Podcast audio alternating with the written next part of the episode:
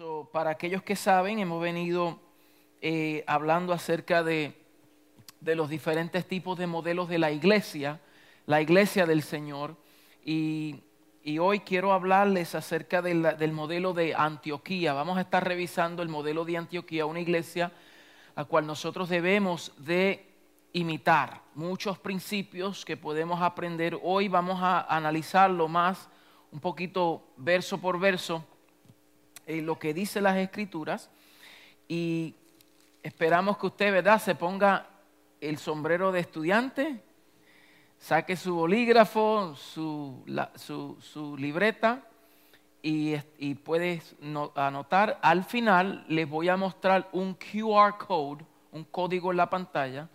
Si usted lo escanea y usted llena su nombre con su correo electrónico, cuando termine las clases, yo les voy a enviar todos los PowerPoints para que ustedes lo tengan y así ustedes comparando a sus notas, cuando sea el tiempo indicado, pues también usted puede compartir de estos principios. Mi consejo es, profundice primero. A mí mis maestros me enseñaban esto. Eh, Cuando yo estaba estudiando en la universidad o, o- o los cursos que tomaba, siempre me decían, antes de tú lanzar un principio, asegúrate que tú sepas manejarlo bien. Porque a veces venimos y la emoción y queremos tirarlo ahí y entonces nos damos cuenta que no, tenemos un entendimiento pleno del tema y entonces pues tiramos las cosas a medias. Entonces, por eso es que quiero darle los PowerPoints porque ahí tiene todos los versos bíblicos eh, para que usted pueda profundizar. Pero acuérdese que no es suficiente venir a escuchar la palabra nada más. La fe viene por el oír y el oír la palabra del Señor. Pero requiere un ejercicio eh, de, de escudriñar las escrituras, un ejercicio intencional para nosotros poder entonces saber comunicar lo que hemos recibido. A veces hay personas que escuchan la palabra y están llenos de información, pero no saben transmitirlo, no saben comunicarlo de nuevo. Y es importante que usted se oiga, que usted conoce y usted maneja estos temas, usted sabe acerca de los conceptos de la gracia y en este caso acerca de la iglesia, la eclesía del Señor.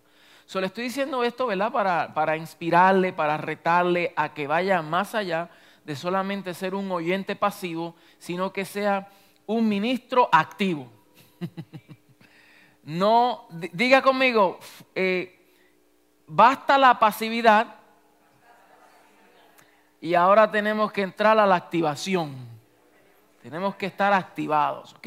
Entonces vamos a entrar rápido en la lección de esta noche. Como les dijo, vamos a hablar en la lección 7, el perfil de la iglesia apostólica, eh, particularmente la, el modelo de la iglesia de Antioquía. Y siempre me gusta darle un, un trasfondo, ¿verdad?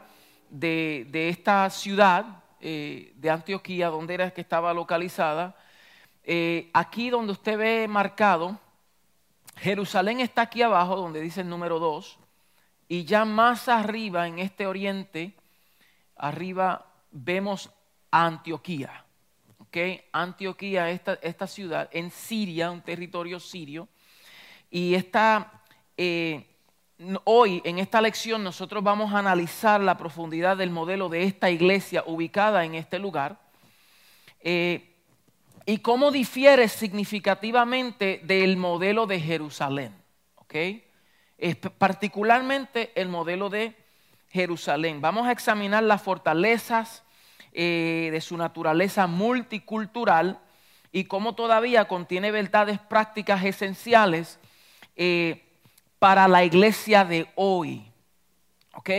Entonces, esta iglesia eh, se volvió la base central de la operación del ministerio de Pablo particularmente. O sea, todos los viajes misioneros del apóstol Pablo salieron, eh, son, fueron tres viajes misioneros, pero en cada uno de esos viajes misioneros hubieron un sinnúmero de territorios y congregaciones que él visitó y cada uno de esos viajes salió de esa base central llamado Antioquía, la iglesia de Antioquía. De ahí ministró este equipo apostólico y por ende nos sirve como modelo actual para, para que nosotros aprendamos las estrategias, cómo operó esta iglesia para nosotros hoy poder también imitar y emular algunos principios estratégicos para también salir y hacer lo que el Señor nos mandó hacer para que avance su propósito en el mundo. Es lo que tenemos que buscar y aplicar con empeño. Nosotros tenemos que hacer las cosas intencional. el concepto de Antioquía nos enseña el arte del rompimiento de estructuras. Escuche bien, cómo romper con las estructuras, los patrones, las tradiciones culturales y las formas litúrgicas. En este modelo eso es lo que vas a ver. Y nos muestra que toda iglesia que se mueve en el espíritu apostólico y la unción profética tiene una visión de organismo y no se queda estática como una organización. Hay una diferencia entre ser iglesia como organización y ser iglesia como un organismo vivo. Ahora, el organismo funciona organizadamente, porque hay que organizarnos. Pero uno puede tener una organización y no ser un organismo. Porque el componente que le da vida es el concepto de organismo. ¿Ve? Entonces, como iglesia, tenemos que hacer un organismo vivo, donde el organismo crece, se multiplica, y se reproduce. ¿Verdad? Entonces, esta ciudad de Antioquía eh, eh, era la tercera ciudad, la tercera ciudad más grande en el imperio romano eh, y además fue la capital de la provincia romana de Siria, ¿verdad? Aquí, como le había mostrado al principio. Entonces era considerada como eh, una de las ciudades más desarrolladas en el, en el Medio Oriente, en el Oriente, perdón, siendo dicho sea de paso, el apodo que se le dio era la hermosa corona del oriente, esta ciudad, ¿entiende? Entonces, eh, la ciudad tenía también una gran importancia cultural, comercial y militar. Y también tenía una gran población de gente de origen judío y por causa de esa población judía atraía a algunos misioneros de diversos lugares para que llegase a ese territorio para también seguir eh, eh, aprendiendo y desarrollándose en sus doctrinas y enseñanzas. Entonces, vamos a ver ahora, o oh, antes que de seguir, esto que está aquí, esto es actualmente el lugar donde se conoce como que empezó la iglesia de Antioquía, en esa montaña. Y dicho sea de paso, en esta montaña, alrededor de esa montaña había como un valle de, no sé si era como un, ¿cómo se dice? Cementerio, un cementerio.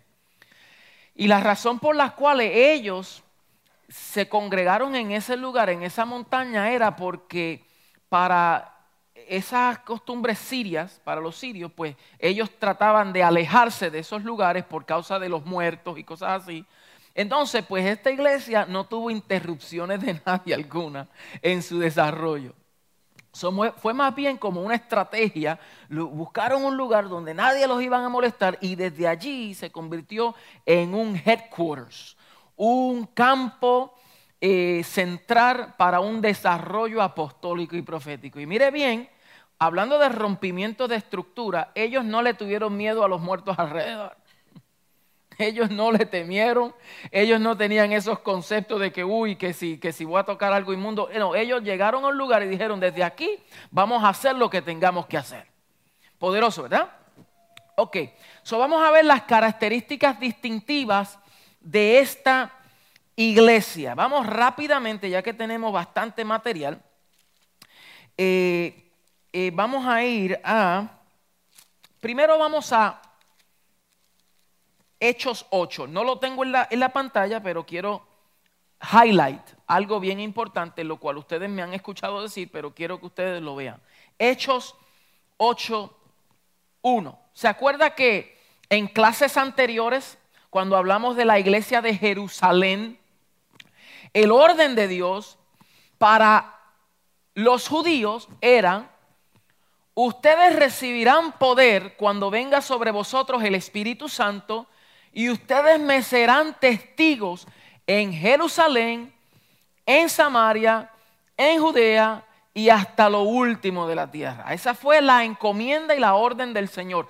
Vayan, id por todo el mundo y prediquen este evangelio a toda criatura. El que creyere y fuere bautizado será salvo, mas el que no creyere será condenado. Entonces, aquí en Hechos 1.8 vemos que el Señor le vuelve a repetir, Varga, 1.8 primero, perdón. 1.8.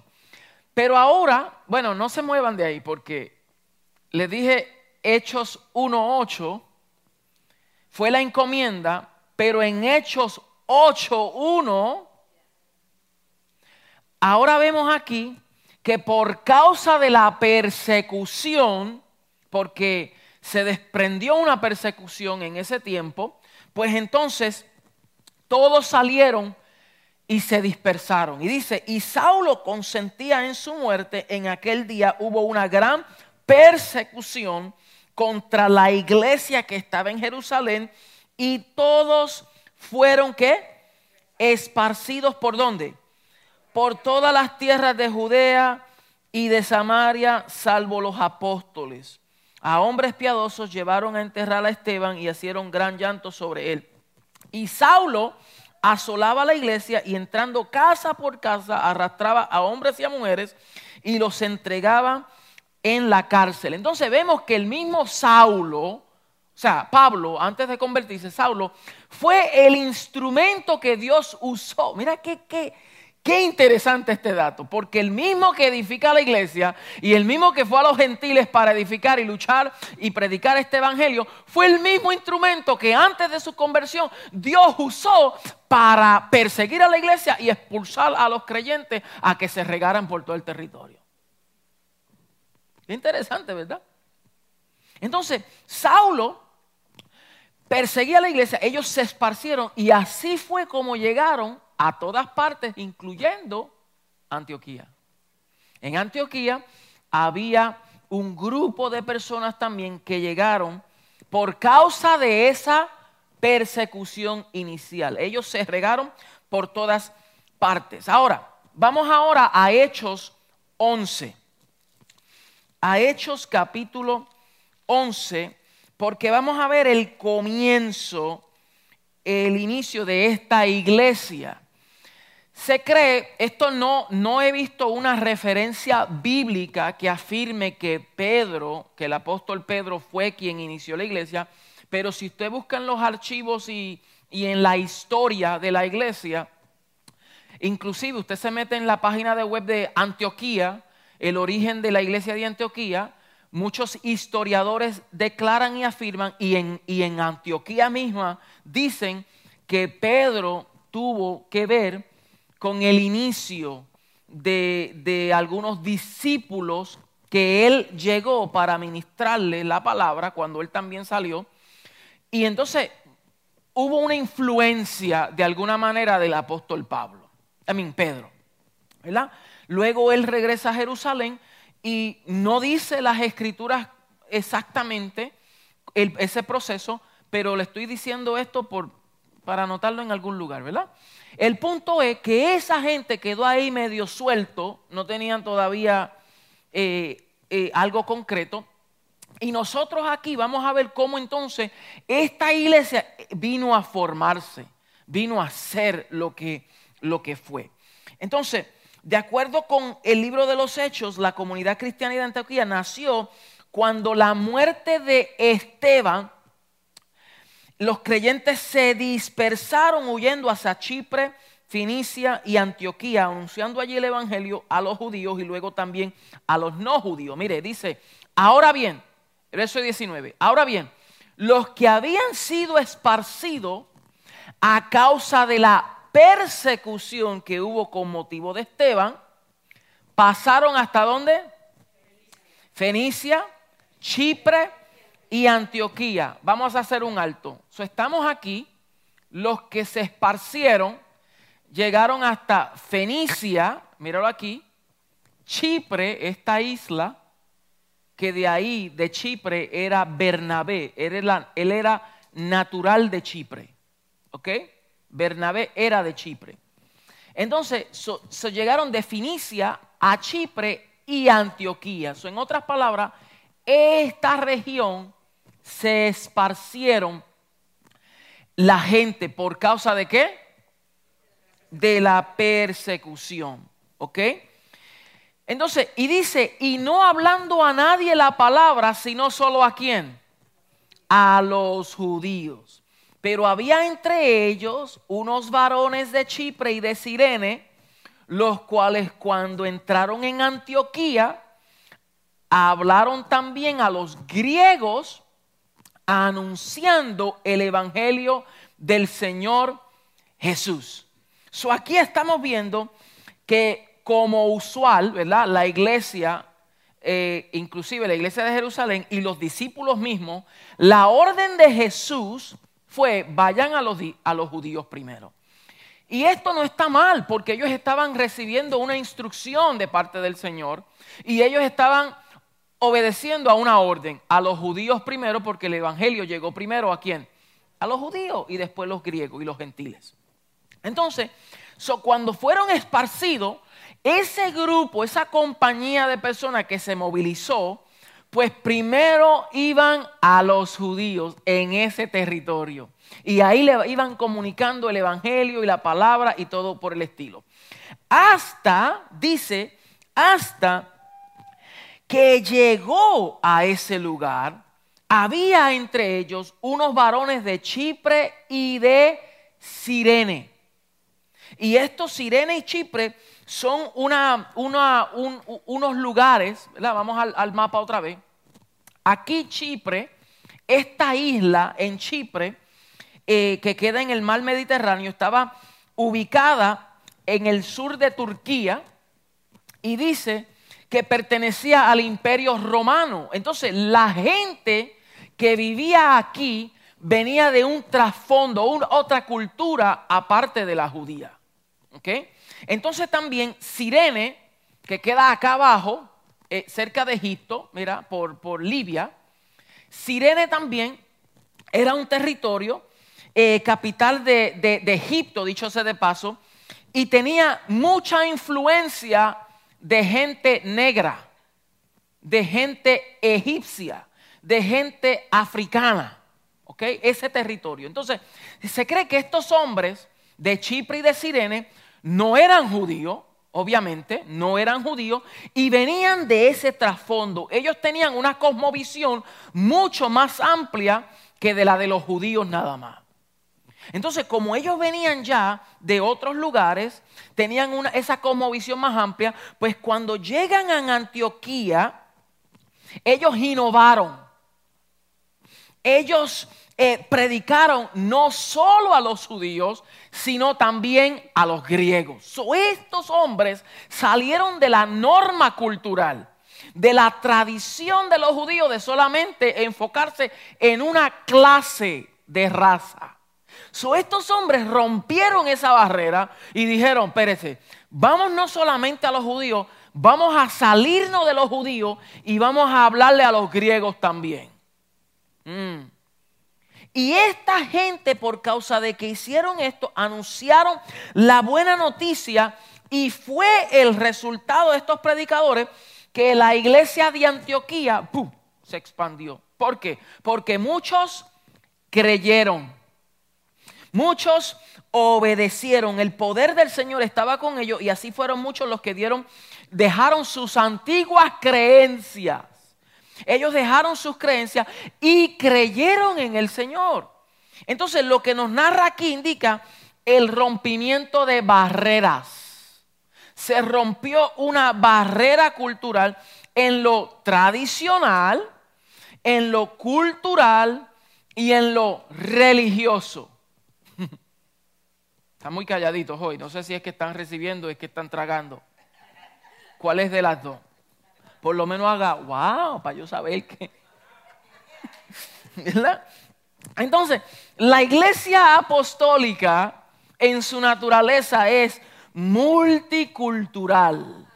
Es multicultural, rompe los límites de una clase nada más. Yo sé que para nosotros estos conceptos no son difíciles de entender porque nosotros vivimos en naciones donde hay una diversidad de personas y estamos impuestos, pero todavía en el Oriente y en, el, eh, en el Middle East, en el Medio Oriente, todavía hay personas que no somos nosotros nada más, los judíos nada más, o incluir los los islámicos y todos ellos piensan que son solamente esa raza, todos los demás son unos paganos y son unos eh, infidels, no sé cómo se dice eso en, español.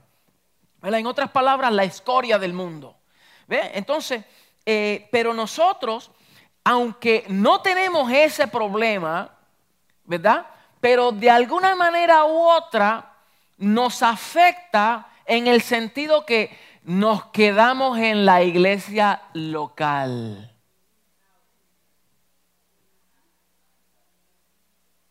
Y nos conformamos con yo venir al culto y se nos olvida la evangelización de los perdidos. Se nos olvida ese aspecto. No nos salimos de ese, de ese molde. Todavía nos cuesta, ¿verdad? todos nosotros. Entonces, tenemos que entender que hay que, si, decimos ser apostólico, tenemos que sacudirnos. Diga, sacúdete, sacúdete, sacúdete. Vamos a sacudirnos. Tenemos que movernos, ¿verdad? Tenemos que, que salirnos de esa zona de confort y decir, apostólico significa enviado. Y si somos enviados es porque hay una misión y una comisión detrás de ese envío. Y si nos quedamos, no estamos entonces cumpliendo con la asignación. Mm. con eso yo se los dejo.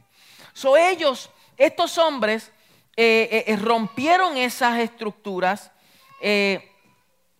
y, y entonces Dios los usó a ellos.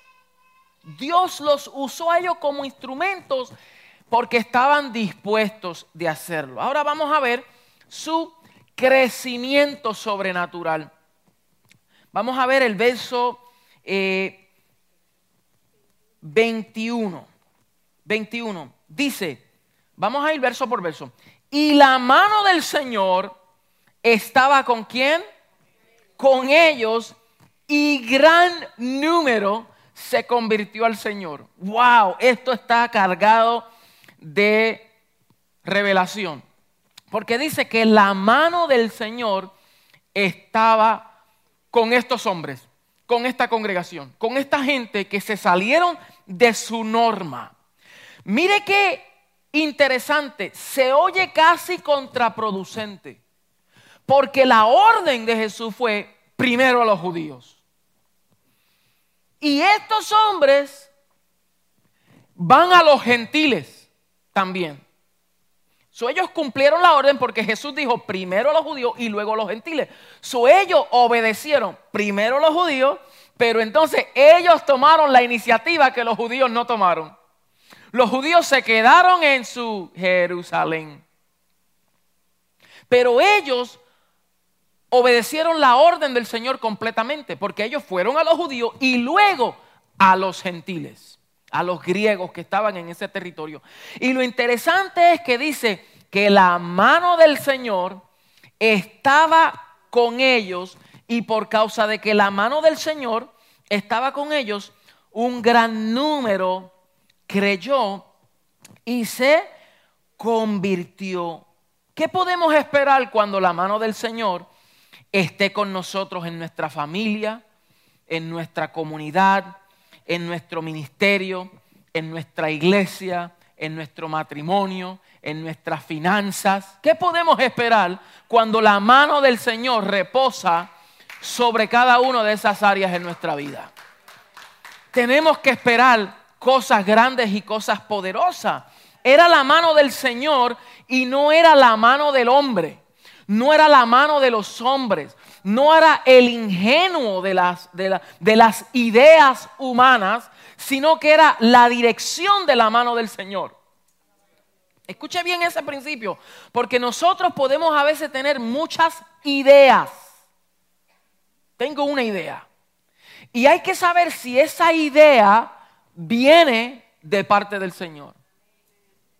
Porque no todas las ideas son para todo el mundo. Puede ser que Dios te dé a ti una estrategia y te dé una idea y te llame a algo y puede ser que a, a ti no. A uno sí y a otro no. Todo depende del contexto, todo depende del área, todo depende de la cultura, todo depende del estado económico, todo depende. Entonces nosotros, en vez de copiar lo de otro, tenemos que buscar el discernimiento de Dios para nuestra vida, nuestra familia, y asegurarnos que la mano del Señor repose sobre nosotros. Si está la mano del Señor, prospera y progresa tiene que haber aumento, ¿verdad?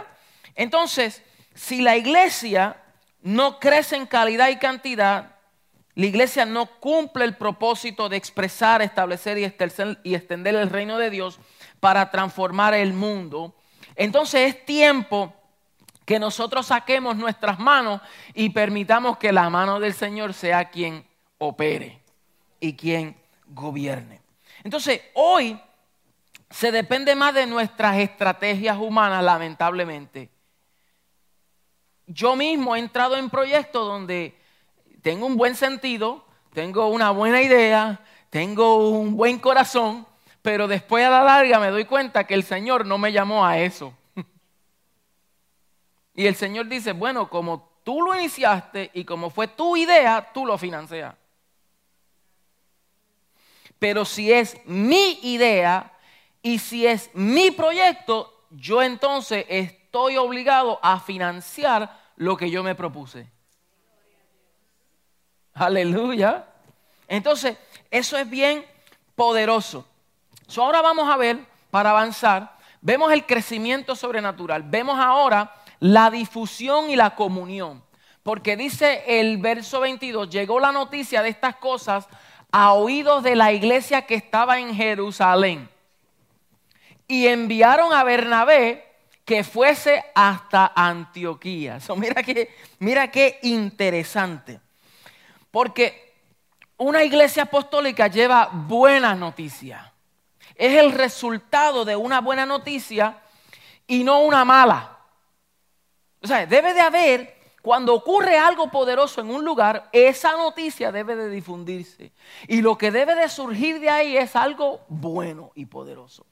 Cuando Dios está operando en un lugar, en una casa ministerial, en una congregación local, Tú escuchas, algo poderoso está ocurriendo, la gente está siendo sana, la gente está siendo libertada, las familias están siendo restauradas, algo poderoso. Siempre vendrá la oposición y siempre vendrán dos o tres que quieran atentar en contra de ese lugar. Pero cuando tú escuchas el mensaje que va por encima de todo vos, es el mensaje de la buena noticia, porque es la esencia misma del Evangelio. Cuando el Evangelio llega a un lugar y se expresa en un lugar, lo que tiene que emitir es una buena noticia. Y esa buena noticia llegó y se extendió y dio publicidad hasta que llegó a Jerusalén.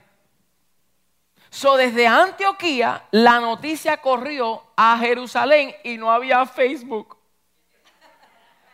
Y no había televisor. Y no había radio.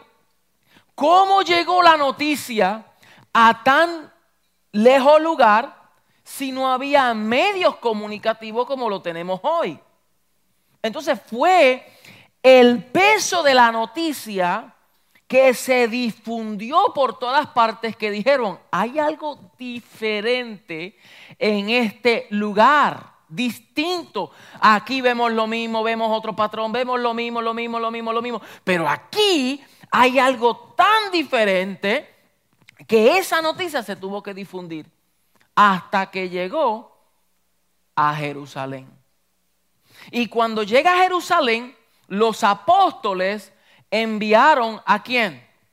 A Bernabé. Bernabé, no sé si usted se acuerda, Bernabé era natural de Chipre, de la isla de Chipre, y Bernabé en Hechos, eh, creo que es cuatro, si no me equivoco, o 5, dice que, se acuerda cuando el Espíritu Santo se manifestó. cuando el Espíritu Santo, ajá, mira, el 4.34 en adelante. Después que el Espíritu Santo se manifestó en el aposento alto, ¿verdad? En Jerusalén. Bernabé estaba presente. Bernabé estaba presente. ¿Por qué? Porque fue a Jerusalén también para celebrar la fiesta. Estaba entre ese pueblo y él recibió esa manifestación del Espíritu, creyó. Y él fue uno de los que también, al igual que todos, cuando empezaron a poner sus heredades a los pies de los apóstoles, Bernabé fue uno de los que vendió su heredad y lo puso a los pies de los apóstoles. Ese era el corazón de Bernabé. Léalo conmigo. El verso eh, Hechos 4:34. Así que no había entre ellos ningún necesitado porque todos los que poseían heredades o casas las vendían y traían el precio de lo vendido y lo ponían a los pies de los apóstoles. Y se repartía cada uno según su necesidad. Entonces José, a quien los apóstoles le pusieron por sobrenombre Bernabé, que traducido es hijo de consolación, levita, natural de Chipre, como tenía una heredad, la vendió y trajo el precio y lo puso a los pies de los apóstoles. Entonces, le traigo esto para que usted se dé cuenta qué clase de hombre era Bernabé. Era un hombre de fe, creyó y lo de él. Él no lo, no lo retuvo, él no estaba atado a las posesiones materiales. Él vio la necesidad que había y él vendió su heredad y el precio lo puso a los pies de los apóstoles. Entonces Bernabé fue un profeta, un maestro profeta, que luego lo vamos a ver también, pero como los apóstoles de Jerusalén conocían la clase de calibre que era Bernabé, le dijeron, Bernabé, te vamos a enviar para que tú verifiques y sepas qué es lo que está pasando en Antioquía. ¿Ok? Y entonces, esto nos dice que una iglesia apostólica tiene compañerismo con otras congregaciones y no es una iglesia solitaria ni sectaria. Hmm. En otras palabras, desde Jerusalén tuvo acceso para ver qué estaba pasando en Antioquía. ¿Entiende? So, nosotros también tenemos que entender la mentalidad de ser expansiva y no solamente mi iglesia local.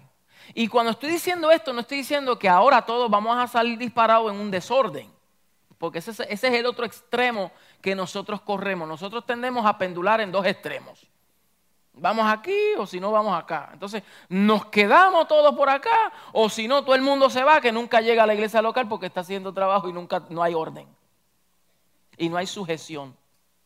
Entonces uno debe de ser comisionado. ¿Ve? Apostólicamente, si quiere, la unción y la gracia y el favor para que respalde ese tipo de trabajo.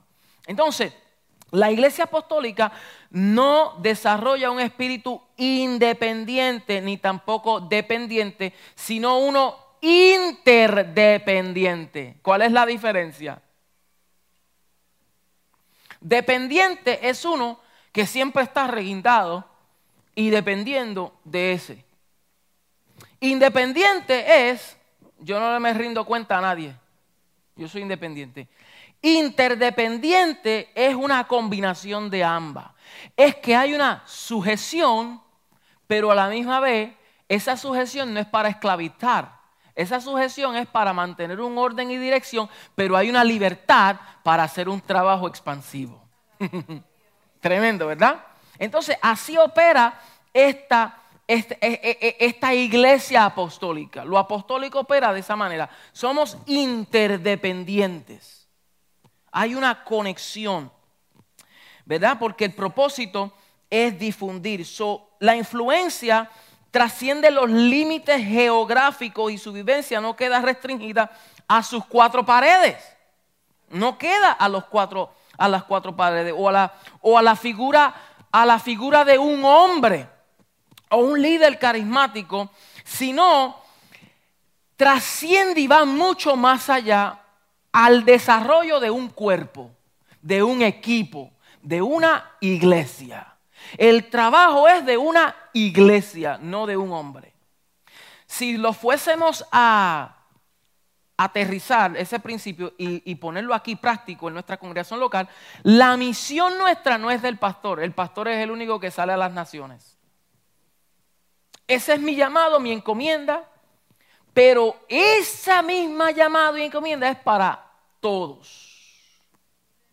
Ahora usted dice, sí, pastor, pero no todo el mundo puede salir. Ok, no todo el mundo tiene la misma gracia, ni las mismas responsabilidades, ni el mismo llamado en el sentido de función ministerial. Pero sí, todos somos apostólicos en esencia, que portamos la misma misión de ir por todo el mundo y predicar el Evangelio a toda criatura. Entonces tenemos que estar a la disposición y tenemos que estar en la preparación para que cuando tú vayas de vacaciones, allí, aunque sean dos o tres, tú comuniques el Evangelio. No importa, llegaste a un lugar, tú eres comisionado de parte del Señor porque tú eres un embajador del reino, tú eres un emisario, tú eres alguien profético, tú tienes un espíritu apostólico también, aunque no todos somos apóstoles, todos somos apostólicos, aunque no todos seamos profetas, todos somos proféticos. No sé si me entienden. ¿Verdad? Entonces, tenemos que entender ese principio. Y dice que enviaron a Bernabé que fuese hasta, Antioquía. Y el concepto de esta iglesia eh, nos habla de la impartición apostólica. Porque eh, Bernabé fue enviado. O sea que él no llegó allí por su propia cuenta, sino que él también fue apostólico con una misión de impartir y afirmar lo que estaba ocurriendo en ese territorio. Y por eso usted verá más luego que Bernabé era apóstol también. Él fue apostolizado, si pudiéramos decir esa palabra. Él fue enviado con una misión particular. Y lo interesante es que cuando llega, cuando llega, ve la gracia del Señor. ¿Y por qué enviaron a Bernabé? Porque el verso 24 nos dice que él era un varón bueno y lleno del Espíritu Santo y de fe. Y una gran multitud fue agregada al Señor. ¿Por qué? Porque el, el calibre que era ese hombre. O sea, esto es bien importante porque el que es enviado no puede ser cualquiera. Por eso es que uno tiene que esperar el tiempo del Señor, porque hay personas que están en una etapa de desarrollo que todavía no es el tiempo para ser lanzado ni enviado, porque si no puede manejar lo elemental, ¿cómo podrá manejar lo más grande? Si no puedes aprender a matar al oso y el león, ¿cómo pretende matar a Goliat?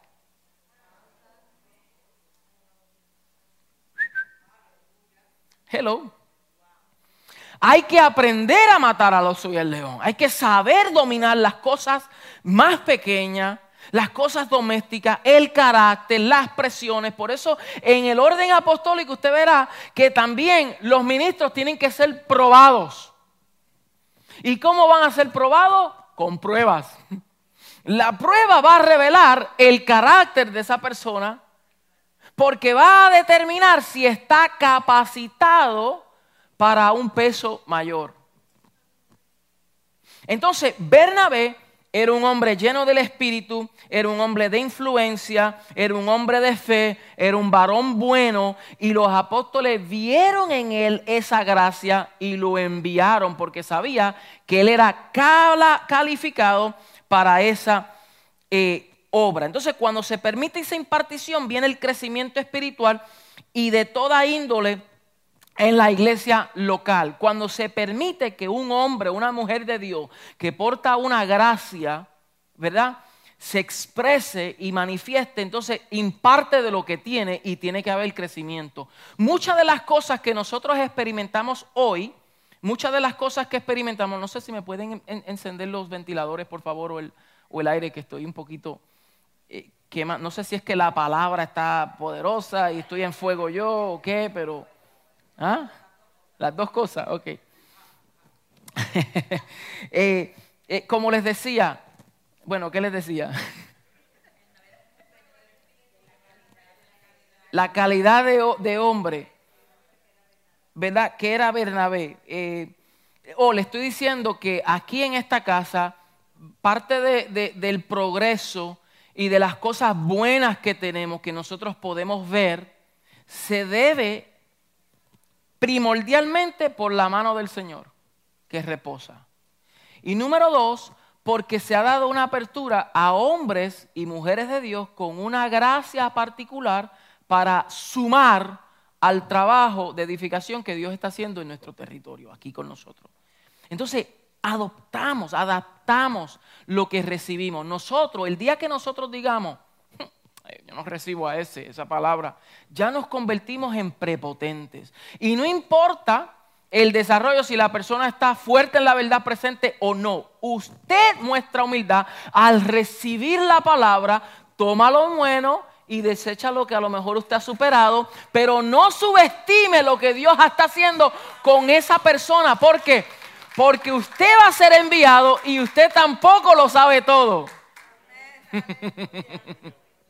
y usted lo van a recibir o lo pueden rechazar. Entonces, si nosotros no estamos dispuestos de recibir, porque no nos gusta el estilo, no nos gusta la forma, no nos gusta de dónde viene, no nos gusta la palabra, no nos gusta aquello, y no entendemos que es que es un edificador que suma en un área particular de nuestra vida que a lo mejor no tenemos, pues entonces tampoco podemos esperar que Dios nos use de una manera poderosa. ¿Por qué? Porque Dios es un Dios justo. Entonces tenemos que siempre mostrar humildad. Y mientras más conozcamos, más humilde debemos de ser. Más humilde. Usted debe de estar dispuesto de aprender hasta de un niño. De un niño. Porque un niño nos puede dar un código que uno dice, wow, ¿dónde vino esto? Y si no es un código de revelación, una acción. Porque el Señor dijo que para entrar al reino tenemos que ser como un niño. Entonces hay muchas acciones de los niños que debemos de, imitar. Por ejemplo, un niño usted lo regaña, lo corrige y a los cinco minutos te da un abrazo y te perdonó. Se le olvidó lo que tú le dijiste. Tiene un corazón sencillo. Nosotros los adultos somos los problemáticos. Que nos miran mal y ya nos dura tres meses. ¿Te acuerdas lo que dijiste? yo no me acuerdo. Yo, no me olvido, perdón. Pero un niño no, un niño tú, aunque lo corrija. Es más, usted como padre le mete una nalga y ya a los cinco minutos le da un abrazo. Porque tiene un corazón sensible. Entonces nosotros lo que quiero afirmar es que debemos de tener un corazón que humilde y sensible y estar dispuesto a recibir aquel o aquellos a quien el Señor envíe. ¿Ok? eso es bien importante. Seguimos. Vamos a ver la gracia extraordinaria. Hay una gracia extraordinaria. Y cuando llegó Bernabé a esta iglesia, ¿qué fue lo que él vio? ¿Qué él vio? ¿Qué él vio? Mira qué cosa. Él no dice que vio a hombres. Y vio a unos cuantos. Y vio ahí a un equipo de adoración poderoso. Y vio a unos servidores. Y vio a un mega edificio y vio unas luces poderosas y tremendas. Dice que cuando llegó, lo que vio fue la gracia de Dios, se regocijó y exhortó a todos a que con propósito de corazón permaneciesen fieles al Señor. Fieles al Señor. Entonces, yo me pregunto cómo uno ve la gracia. ¿Cómo es que uno ve la gracia? Porque Él vio la gracia. Entonces, quiere decir que la gracia se puede ver, la gracia se puede expresar y la gracia se puede observar. Uno observa la gracia de Dios en cada persona. Es más, yo estoy seguro que a usted le ha pasado que usted puede ver a una persona y usted ve algo distinto. No sé, algo distinto. Es la misma persona. Inclusive yo he visto personas, la misma persona, en una etapa de su vida muy distinta que la otra. Y la he visto en diversas formas. Uno es que la he visto donde tú dices, mm, aquí hay un problema serio. Es libertado, es sanado, eh, recibe el Señor y ahora un brillo glorioso. Y tú dices, qué diferente te ve. La gracia del Señor. Pero también he visto algunos que antes tenían ese brillo, antes portaban esa gracia y se han desviado, se ha endurecido su corazón, se han olvidado del Señor y cuando los vuelvo a ver digo, algo no está bien. Algo, algo está mal, algo está mal. Y cuando uno ve a investigar, hay un pecado oculto, hay una situación irresuelta, hay un corazón herido, hay una amargura, hay algo que no están manejando bien. Están desenfocados. No es el mismo fluir, no es el mismo gozo, no es la misma pasión. Están más irritados, están más incomodados, están presentes pero no están.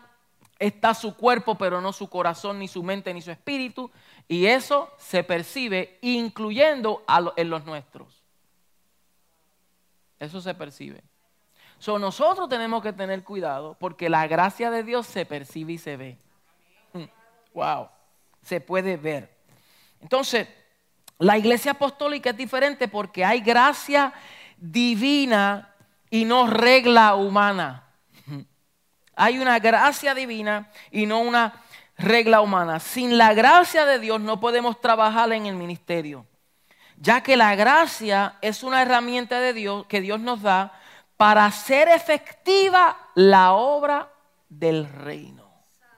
La gracia de Dios es el instrumento primordial para nosotros operar efectivamente para la tarea en la cual hemos sido comisionados. Sin la gracia del Señor estamos trabajando en nuestras propias fuerzas no es la mano del Señor, sino es la mano del hombre. Es el esfuerzo humano. Y es como subir en bicicleta una cuesta con el freno puesto. ¿Usted ha subido en bicicleta?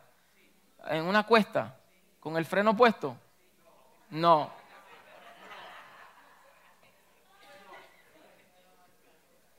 ¿Verdad? Y si no nos arrepentimos, no nos cuidamos, no retrocedemos, entonces bajaremos la cuesta sin el freno. Así, para estrellarse uno. ¡Pa! Entonces tenemos que, ¿verdad? Tener esa, esa conciencia. Este Bernabé, cuando llega y ve la gracia, responde ¿cómo? Con una exhortación. Él se regocija y él exhortó a todos que con propósito de corazón, mira qué cosa, con propósito de corazón. En otras palabras, le está diciendo, lo que ustedes están haciendo está bueno y continúen con propósito de corazón. No hagan las cosas porque me salió ahí. Hágalo con propósito, calculado, entendiendo lo que están haciendo. Tiene que haber el corazón, tiene que estar en disposición, tiene que amar, tiene que tener pasión por lo que están haciendo. A veces nosotros perdemos la pasión y hacemos las cosas de una manera mecánica. Lo hago porque tengo que hacerlo o porque no tengo nada más que hacer o porque tengo un puesto y una responsabilidad. Y es muy peligroso servir con esa actitud. Estoy haciéndolo porque o me están pagando, o porque este es mi rol, o porque no tengo más nada que hacer. Y es que malo es trabajar así. Debemos de trabajar con propósito de corazón. Y si estamos perdiendo la, eh, eh, esa pasión, debemos de entonces eh, evaluarnos y decir, Señor, ¿qué es lo que está estorbando para que yo haga las cosas como para el Señor y no para los hombres. ¿Qué yo tengo que hacer? ¿Qué yo estoy haciendo? ¿Qué me está ocurriendo? ¿Qué yo tengo que dejar de hacer? ¿Por qué me estoy desenfocando? Para hacer las cosas con propósito de corazón, para permanecer como fieles al Señor, fieles. ¿Por qué Él exhortó a que permanezcan fiel? Porque hay una posibilidad de uno serle infiel al Señor. Él permanece fiel, pero nosotros somos infieles muchas veces. Nos desviamos, nos desorientamos, dejamos. No podemos venir y decir, no, la gracia del Señor está ahí siempre y no importa lo que tú hagas. Sí, lo que importa tú, eh, lo que tú haces importa. Sí importa. O sea, nada, no confundamos que nada nos separará del amor de Cristo, que dice que nada nos separará del amor de Cristo cuando esas cosas quieren sacarnos a nosotros. Pero como único uno puede abortar es cuando uno voluntariamente renuncia. Porque dejó de ser fiel al Señor. Porque si fuese así, entonces seremos roboses y todo el mundo, todo el mundo es salvo automáticamente aunque haga lo que le dé la gana. No hay consecuencia de nada. Tú puedes pecar, hacer lo que te da la gana y eso es una falsa doctrina que se ha colado, especialmente en comunidades de la gracia, donde enseñan, no importa lo que tú hagas, tu espíritu nunca peca aunque tu cuerpo falle. Mm. Eso es bien sutil. Y por eso estas doctrinas y estas falsas eh, eh, eh, religiones como creciendo en gracia, ¿se acuerda? Jesús Manuel Miranda, José Manuel Miranda, José Luis Miranda, él viene de esa rama. Y hasta se llamó el Cristo, después se llamó apóstol Pablo, después él era el anticristo y terminó muerto. ¿Ah? Exactamente. Entonces, pero usted los escucha y te hablan del nuevo pacto, te hablan de la gracia, te hablan del amor de Dios, te hablan del reino, pero con unas mezclas bien sutiles. Y es lo que hablé el domingo pasado, que hay que tener cuidado de estas amenazas que atentan contra la iglesia, falsedades, que como dijo el Señor, cuidado de los falsos profetas que vienen vestidos de ovejas, pero por dentro son lobos rapaces. Entonces, no vienen como lobos, vienen como ovejas. Y eso es más peligroso porque la oveja te confunde. Y se ve, uh, se ve igual. Entonces hay que tener mucho cuidado.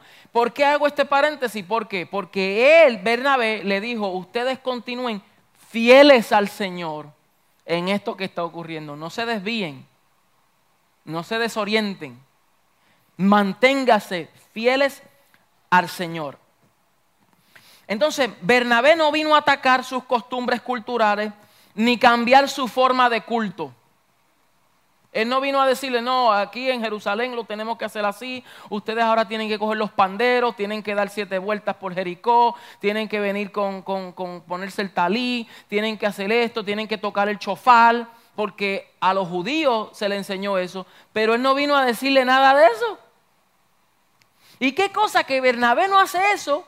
Y nosotros a veces queremos adoptar las costumbres judaicas. Mm. Y ahora ya no decimos hola y paz, ahora queremos decir shalom. Y ahora no queremos mencionar a Jesús, ahora decimos Yeshua, Shamakia. Y eso está bien, o sea, como referencia. Pero Jesús es el mismo poder de decir Yeshua. ¿Verdad? Y si yo digo paz a ustedes, es lo mismo que yo decir shalom. ¿Ve? Entonces, Él no vino a, cambiarle las costumbres ni para, ni para obligarle a hacer cosas como se hacen en Jerusalén, sino a afirmarles a crecer en la gracia de Dios y en lo que estaban haciendo. Aleluya. Entonces la iglesia apostólica recibe el consejo y permite que el ministerio del apóstol fluya en la edificación firme, en el desarrollo fiel y en el servicio, servicio fructífero de los creyentes. Nos movemos. Ahora vamos a ver el equipo diverso que esta iglesia tenía. El verso 25, vamos ahí a, a, a Hechos 11:25, dice, después fue Bernabé a Tarso para buscar a quién? A Saulo. Y hallándole, le trajo a Antioquía. ¡Wow! Esto está poderoso. Porque una iglesia apostólica promueve el trabajo en equipo, no se mueve por hacer las cosas por mi propia cuenta, para yo ser la figura central, para yo tener protagonismo, para yo lucir. Acuérdese, él fue enviado por los apóstoles de Jerusalén. Y Bernabé, en vez de tomar ventaja y decir, hmm, aquí yo soy el apóstol Bernabé ahora y yo estoy sobre ustedes, él ve la gracia del Señor, los exhorta y dice, hmm, yo necesito de buscar de alguien bien importante que sumará a esta obra de edificación. Voy a donde sea y voy a buscar a Saulo. ¿Usted sabe por qué Bernabé trajo a Saulo a Antioquía y no a Jerusalén? Porque en Jerusalén le tenían miedo. Vamos a ver si me acuerdo dónde esto está. Esto me vino ahora. Dice, creo que...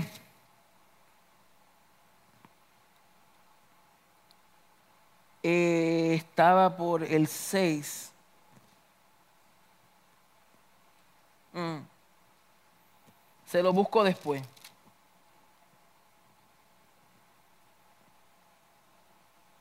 Sí, se lo busco después porque no me acuerdo dónde está.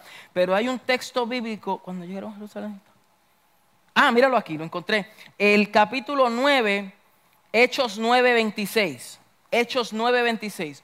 Cuando llegó a Jerusalén, este es Saulo, ¿ok? Después que se convierte, pasa por las manos de Ananías, es bautizado con el Espíritu Santo, y dice el verso 20 que enseguida predicaba a Cristo en las sinagogas y diciendo estar a Jesús, el Hijo de Dios, ¿verdad? Entonces el 26 dice que cuando llegó a Jerusalén trataba de juntarse con los discípulos, pero todos le tenían miedo, no creyendo que fuese discípulo.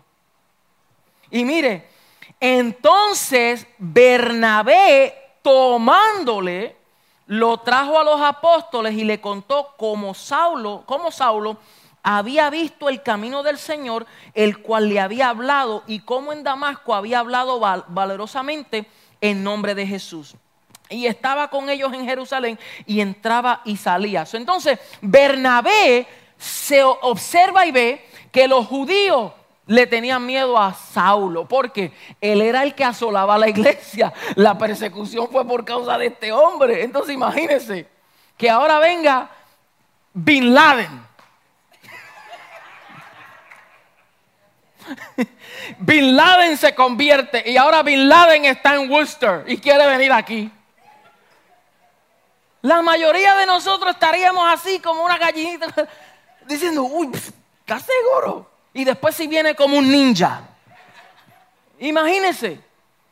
Entonces ellos no tenían certeza de que, de que Pablo, de que Saulo se había convertido, pero lo rechazaron. Entonces Bernabé fue quien vio y creyó y entendió el llamado de él y lo lleva a los apóstoles y le dicen, usted tiene que entender cómo el Señor, lo que el Señor hizo con este hombre de camino a Damasco. Entonces ya Bernabé tenía ese punto de referencia, ya tenía testimonio de la transformación de Saulo de Tarso. entonces cuando va a Antioquía, él dice, mm, yo sé quién puede venir aquí. A lo mejor en Jerusalén los judíos no le van a recibir todavía porque le tienen miedo.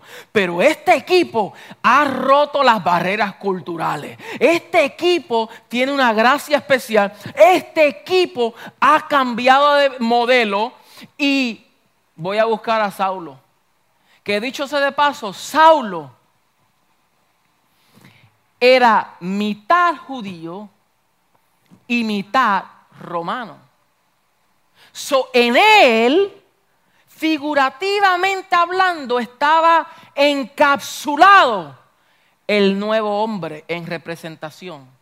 Que Dios iba a derribar la pared intermediaria entre judíos y gentiles iba a crear un solo hombre. Entonces, en Pablo también estaba un judío y un gentil. Ay, no sé si usted recibió eso. Y cuando llega a Antioquía, en Antioquía habían judíos y gentiles trabajando. como un equipo. Interesante eso. ¿eh? Hay mucho más que puedo meterme en eso, pero se lo dejaré para otro día. Lo que es esa combinación de dos entidades en uno. La mujer samaritana también. Era mitad judía y mitad gentil. Una representación de una iglesia. Ay, ay, ay. dale más, pero no termino hoy. Entonces, aquí nosotros podemos ver que Bernabé no buscó a alguien de su familia, él no, no practicó el nepotismo, ni él dijo, no, de los míos, él buscó a Saulo de Tarso para esta obra, ¿verdad? Para, él no estaba interesado en levantar su propio imperio, él estaba interesado en extender el reino y él buscó a la persona adecuada con las calificaciones necesarias para hacer esta labor. Entonces, Bernabé sirvió como un puente. Y esto es lo que me llama mucho la atención y me agrada de ver el corazón de Bernabé. Primero lo vimos como un hombre bueno, un hombre lleno de fe, hombre lleno del Espíritu Santo y un hombre generoso, porque él estuvo dispuesto a entregar su heredad, venderla y, poner el, precio en los pies de los apóstoles. Pero aquí también vemos a un Bernabé humilde, que él no tenía eh, ínfulas de grandeza y él no tenía una pasión de que su nombre fuera sonado. Él llegó primero, pero él viene y busca a Saulo de Tarso y después el nombre de Saulo de Tarso, de, de Pablo, sonaba más que el de Bernabé. Primero era Bernabé y Pablo. Y después era Pablo y Bernabé. Y Bernabé no dijo, yo llegué primero aquí, este me quitó el puesto. Él no dijo así. Nosotros a veces pensamos así. Tenemos un ministerio, trabajamos en una área y cuando llega otro que sabe un poquito más, ¿qué hacemos? Le damos codo. Hay iglesias que crecen y se multiplican no porque están enviando a sus mejores, sino porque hay un creyente problemático y lo sacan para qué. O ven a un predicador que se está levantando y que está predicando poderosamente y viene rápido, ah, te voy a enviar allá a África como misionero. Pero es porque en la, en, la, en la, profundidad hay un celo ministerial y ahora y hay una intimidación. Algo que yo aprendí de mi pastor era eso, precisamente. El pastor de nosotros nunca, nunca, nunca se intimidó. Nunca tenía celo. Nos estábamos desarrollando y él, papá, tira para adelante, mete mano. Porque él conocía quién era, él conocía que Dios lo había puesto en este lugar. Y si Dios lo puso, ningún hombre lo iba a sacar. Y él nos decía, yo soy escalón para ustedes, yo soy un puente. Ese fue nuestro Bernabé. Yo soy el puente para que ustedes se trepen encima de nosotros. Y nos lo decía a todos los ministros, a todos los predicadores, yo soy un puente, yo soy un escalón. Ustedes se van a trepar encima de mí y ustedes van a alcanzar lo que yo no pude alcanzar. Y esa genética, ese espíritu reposa en nosotros, porque por gracia lo recibimos, ahora por gracia lo impartimos. Entonces, si reposó en nuestros pastores y reposa en nosotros, asegúrese que reposa en usted también. Usted tiene que tener el mismo espíritu, el mismo sentir, la misma humildad de decir, esto no es nuestro si yo tengo que servirte a ti ahora, vamos a hacerlo, olvídate. Y dicho sea de paso, aquí se ha visto eso. Tenemos personas en los ministerios de niños que viene otro, llega y hace más y la otra dice, no te preocupes, dale tú, que tú sabes más y yo vengo ahora y sirvo a ti. Eso ha pasado aquí. Bueno, ya estoy predicando, déjame salirme de, de ahí. Entonces, el espíritu apostólico jamás permite la competencia o envidia ministerial, sino que se goza del desarrollo y crecimiento espiritual de los demás ministerios. Ahora rápido, vamos a ver el reconocimiento trascendental en esta congregación. Hechos 11:26 eh, dice, y se congregaron allí todo un año con la iglesia y enseñaron a mucha gente y a los discípulos se les llamó cristianos por primera vez en Antioquía. So, si usted se pregunta de dónde vino ese término cristiano, Antioquía fue el lugar indicado. Por primera vez. Antes se les conocían los del camino. Ellos eran los del camino. Pero en Antioquía, por primera vez, se le conoció como cristiano. Y dicho sea de paso, los historiadores dicen que no fue un elogio, en sí fue un insulto, porque la comunidad todavía no creían en Jesús el Mesías y como esta gente estaban haciendo un trabajo muy agresivo, había una gracia, había cambio, había transformación, pues entonces el pueblo le decía, estos cristianos. Y así comenzó el término cristiano, que cristiano, iano, ese sufijo iano, es un seguidor de. ¿Ok? un seguidor de. Entonces, cristianos es un seguidor de Cristo. De Cristo. Entonces, en una iglesia apostólica, el resultado de un discipulado bíblico y serio produce una madurez en el carácter y santidad en la conducta que nos dará el reconocimiento ante los demás de lo que es nuestra verdadera identidad. Hijos de Dios, seguidores de Cristo. Porque seguimos sus pisadas, imitamos a nuestro rey. En otras palabras, en palabras, pequeños Cristos. Y no es que nosotros digamos, yo soy un Cristo más, no es eso, pero como cuerpo, somos el cuerpo de Cristo. Valga la redundancia, somos su cuerpo. Entonces hay una expresión de Cristo habitando en nosotros y la gente nos dirá, tú eres cristiano. ¿Por qué dicen, tú eres cristiano? por las obras y la conducta y el fruto que producimos. Porque yo les aseguro que si nosotros no nos comportamos como cristianos y decimos serlo, la gente dice, ¿de verdad tú eres cristiano? No. Y qué triste cuando en el trabajo, en vez de ser gente amable, gente seria, gente que nos comportamos bien, participamos, nos mezclamos con los chistes frescos, con las malas mañas de los trabajadores, damos mal testimonio y entramos como que en esa familia y se nos olvida que somos un agente y un representante del reino de Dios en ese lugar. Y cuando sus amigos, sus amigas, sus vecinos, sus compañeros llegan aquí y dicen, ¡Ah! este está, wow, este es cristiano, yo no lo sabía. Qué triste. Triste. Entonces tenemos que estar conscientes que hay un reconocimiento de la sociedad que nos ven a nosotros como cristianos, como en esta iglesia lo hubo. ¿Por qué? Porque había un fruto que ellos produjeron que la gente le, le dijeron, este un cristiano, por primera vez, cristianos. Entonces vemos ahora una dirección profética. Esta iglesia tiene una dirección profética. El verso 27 dice, en aquellos días unos profetas descendieron de Jerusalén a Antioquía. So, nosotros vemos que había una compañía de profetas. No era un profeta, eran unos profetas. Dicho sea de paso, habían profetas, había maestros en esta congregación, lo vamos a ver.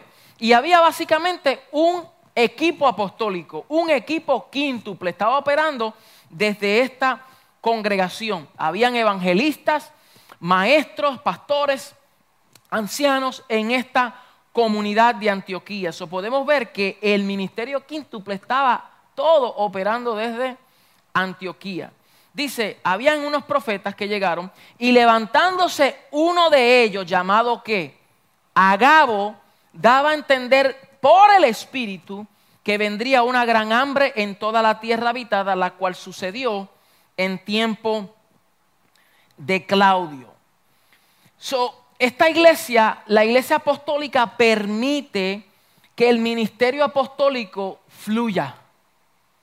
Tiene que haber un fluir, eh, yo dije apostólico, profético, perdón, que el ministerio profético fluya. Tiene que haber una gracia profética también. Es donde recibimos la dirección de Dios. Se promueve con liberalidad, seguridad espiritual. Debe de haber un, eh, eh, un espíritu que fluya, pero dirigido por el Espíritu de Dios. Porque a veces los peligros que corren con algunos que portan con la gracia profética es que todo ahora que ve, todo, eh, rayan la línea con el misticismo si uno no lo controla bien.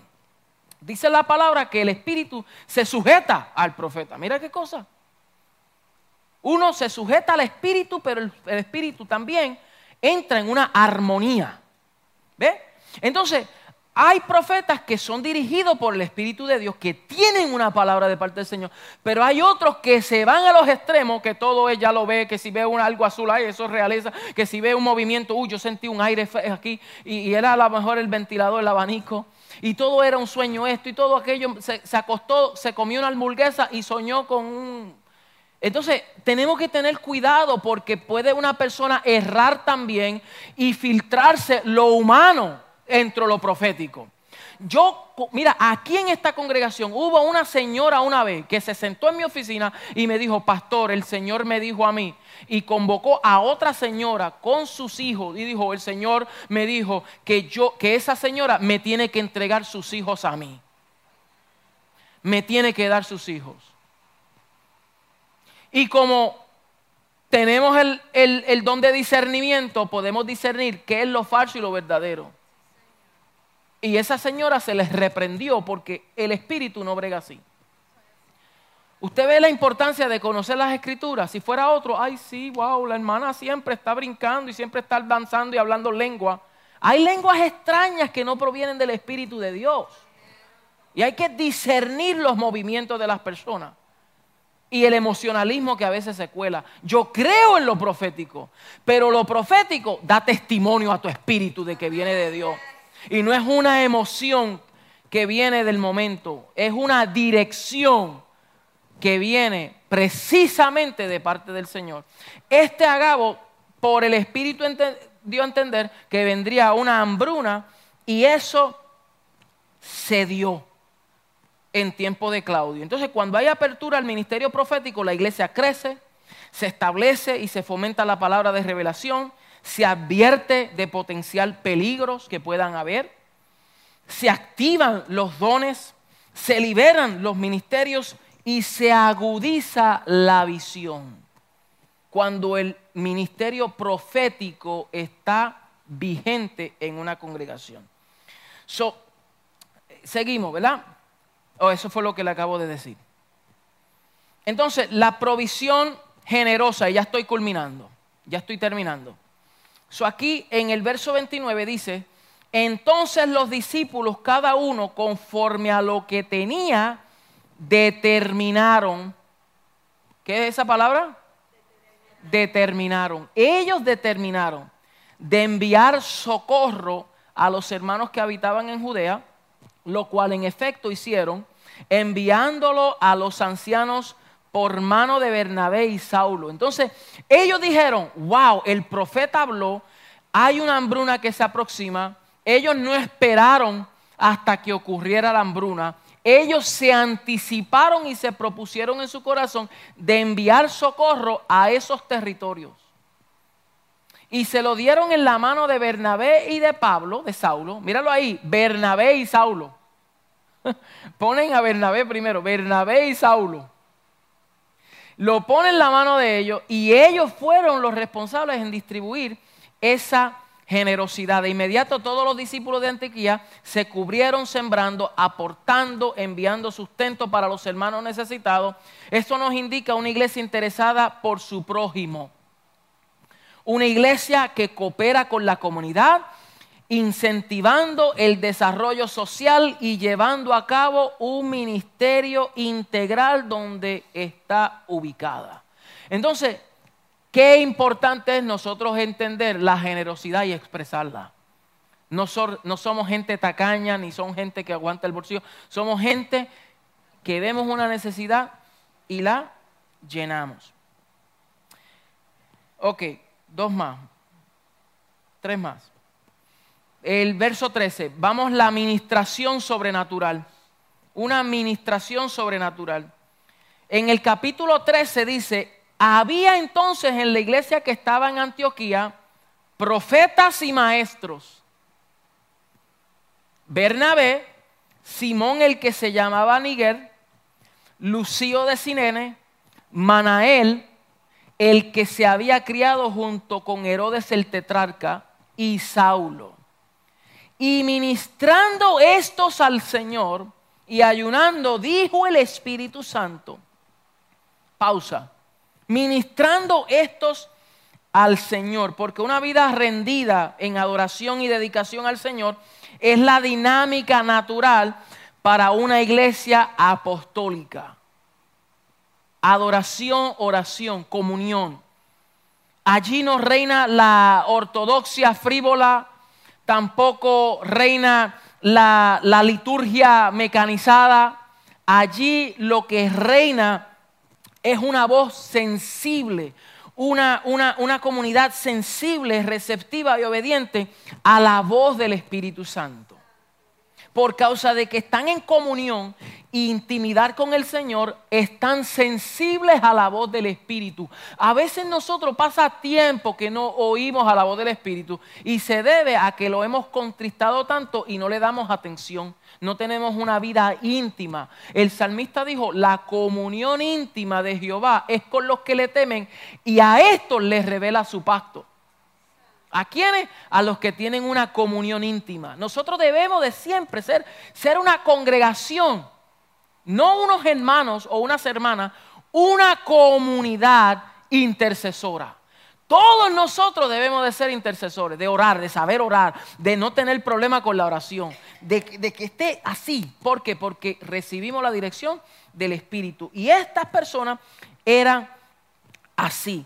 Entonces fluye, esa iglesia fluye con libertad que Dios brinda sin ningún molde o atadora humana. Una iglesia que no tiene libertad para ministrar al Señor no tendrá autoridad para servir a los hombres.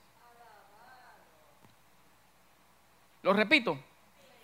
Una congregación que no tiene libertad para adorar al Señor, o sea, que no se siente libre, que no lo expresa, tampoco debe de tener la autoridad para servir a los hombres. Porque el servicio es una expresión de la adoración a Dios. ¿Cómo podemos servir y no tener una comunión íntima con el Señor? ¿Cómo podemos trabajar? es la generación de Marta. Marta estaba tan afanada y servía las mesas que no percibió la voz del Espíritu del Señor que estaba presente. No recibió la instrucción y por eso estaba afanada y se cargaba. Una persona que tiene una comunión profunda con el Espíritu de Dios es difícil que se queme.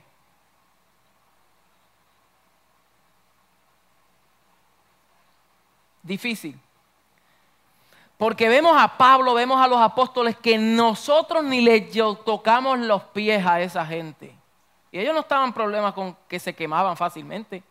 Nosotros nos quemamos cuando nuestra vida íntima mengua. Entonces ahora todo lo que hacemos se convierte en una tarea, es un trabajo.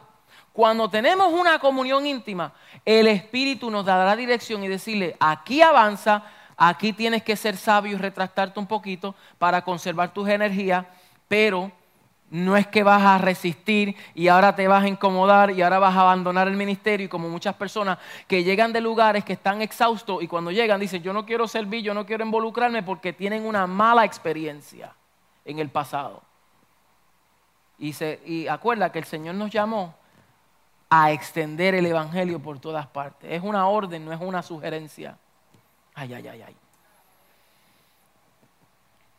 Delegación apostólica. Esta es la última clase, aunque me pase dos o tres minutos. Dice, apartadme a Saulo y a Bernabé. El Espíritu fue quien dijo, apartadme a Bernabé y a Saulo para la obra que los he llamado. Entonces, habiendo ayunado y orado, les impusieron las manos y los despidieron. Mire qué cosa, que lo más probable fue uno de los profetas quien Espíritu usó para comunicar lo dicho. Pero aquí dice, el Espíritu dijo. Fue el Espíritu, dijo el Espíritu Santo, apartadme a Bernabé y a Saulo para la obra a que los he llamado. Entonces ellos habiendo ayunado y orado, o sea, vemos la, la acción de estos hombres, profetas, estaban en ayuno, en oración, comunión, buscaban la dirección del Espíritu, estaban sensibles a la voz del Espíritu. Y en ese ambiente el Espíritu le habla y le dice, apartadme a Saulo y a Bernabé para la obra que los he encomendado. Yo estoy seguro que su oración y su ayuno no era uno mecánico ni uno esforzado, era uno por, la, por causa, en consecuencia, de la comunión con el Espíritu. Tenemos que tomar espacios para también tomar tal acción, para buscar el discernimiento del Espíritu de Dios. Entonces, el Espíritu, la iglesia que reconoce la comisión apostólica envía a sus mejores líderes para cumplir con este llamado divino. Ellos no enviaron a los hermanitos últimos que llegaron, o a los menos, o a los problemáticos. Ellos enviaron a Bernabé y a Saulo, los mejores. Los enviaron para esta tarea. Entonces, esta es la base de operación de Pablo, donde salió con bendición para sus viajes apostólicos y podía tener el respaldo del Espíritu con la intercesión y ayudas económicas. Y esto lo vemos en Hechos 13, 4, 15 al 36 y 18 al 20, capítulo 18 al 22. Eh, lo vemos que había un respaldo. ¿Por qué? Porque ellos salieron con una comisión apostólica. Ellos no salieron por su propia cuenta, ellos fueron enviados por esos profetas y maestros en Antioquía y Bernabé y Saulo tuvieron éxito porque portaban esa bendición. Y por último, por último, vemos aquí una comunicación transparente. En Hechos 14, 26 al 28, busque Hechos 14, 16 al 28. Adiós, perdón, 26, 26 al 28. Dice que después de Pablo, ¿verdad? Y Bernabé, recorrer las regiones de Iconio, de Derbe, eh, de todos esos lugares, de Listra, dice que llegó, regresaron a Antioquía. Ellos, después de ir por esos lugares, ellos regresaron a Antioquía. Dice, pasando luego por Pisidia, vinieron a Panfilia y habiendo predicado la palabra en Perge, descendieron a... ¿Dónde estoy? Sí, sí, ok, de allí, ¿verdad? Ok, de allí navegaron a Antioquía, donde habían sido encomendados a la gracia de Dios para la obra que habían cumplido. Y habiendo llegado, y reunido a la iglesia, refirieron cuán grandes cosas había hecho Dios con ellos y cómo había abierto la puerta de la fe a los gentiles. Y quedaron allí mucho tiempo con los discípulos. Entonces ellos regresaron y ellos vinieron a dar un reporte y a decir lo que había ocurrido en esos territorios que la gracia de Dios, que la fe, que muchos se convirtieron, que muchos fueron sanos, que Dios estaba alcanzando a los gentiles al conocimiento. Entonces, por el vínculo que existían entre los ministerios que operaban en esta iglesia apostólica, se mantenía una comunicación abierta y podían llegar libremente para rendir informes de la misión cumplida disfrutar con el, compañerismo de la retroalimentación espiritual. ¿Por qué una retroalimentación?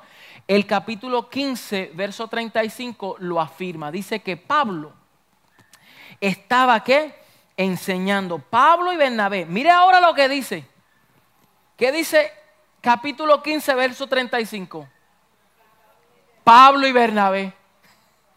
Fueron enviados Bernabé y Saulo Y ahora dice, y Pablo y Bernabé continuaron en Antioquía enseñando la palabra del Señor y anunciando el Evangelio con otros muchos. Poderoso, ¿ah? Entonces es interesante saber que el Nuevo Testamento no registra una epístola escrita a la iglesia de Antioquía. ¿Se ha dado cuenta? Una iglesia tan poderosa y no tiene escrita una carta, Pablo. ¿Usted sabe por qué se debe eso? Porque normalmente todas las cartas eran para corregir una deficiencia. eran para corregirla, algo estaba mal. Y Pablo no tuvo necesidad de escribir una carta a Antioquía porque parece que tenía salud en su doctrina, eran cordiales en sus relaciones interpersonales y era efectiva en su labor ministerial.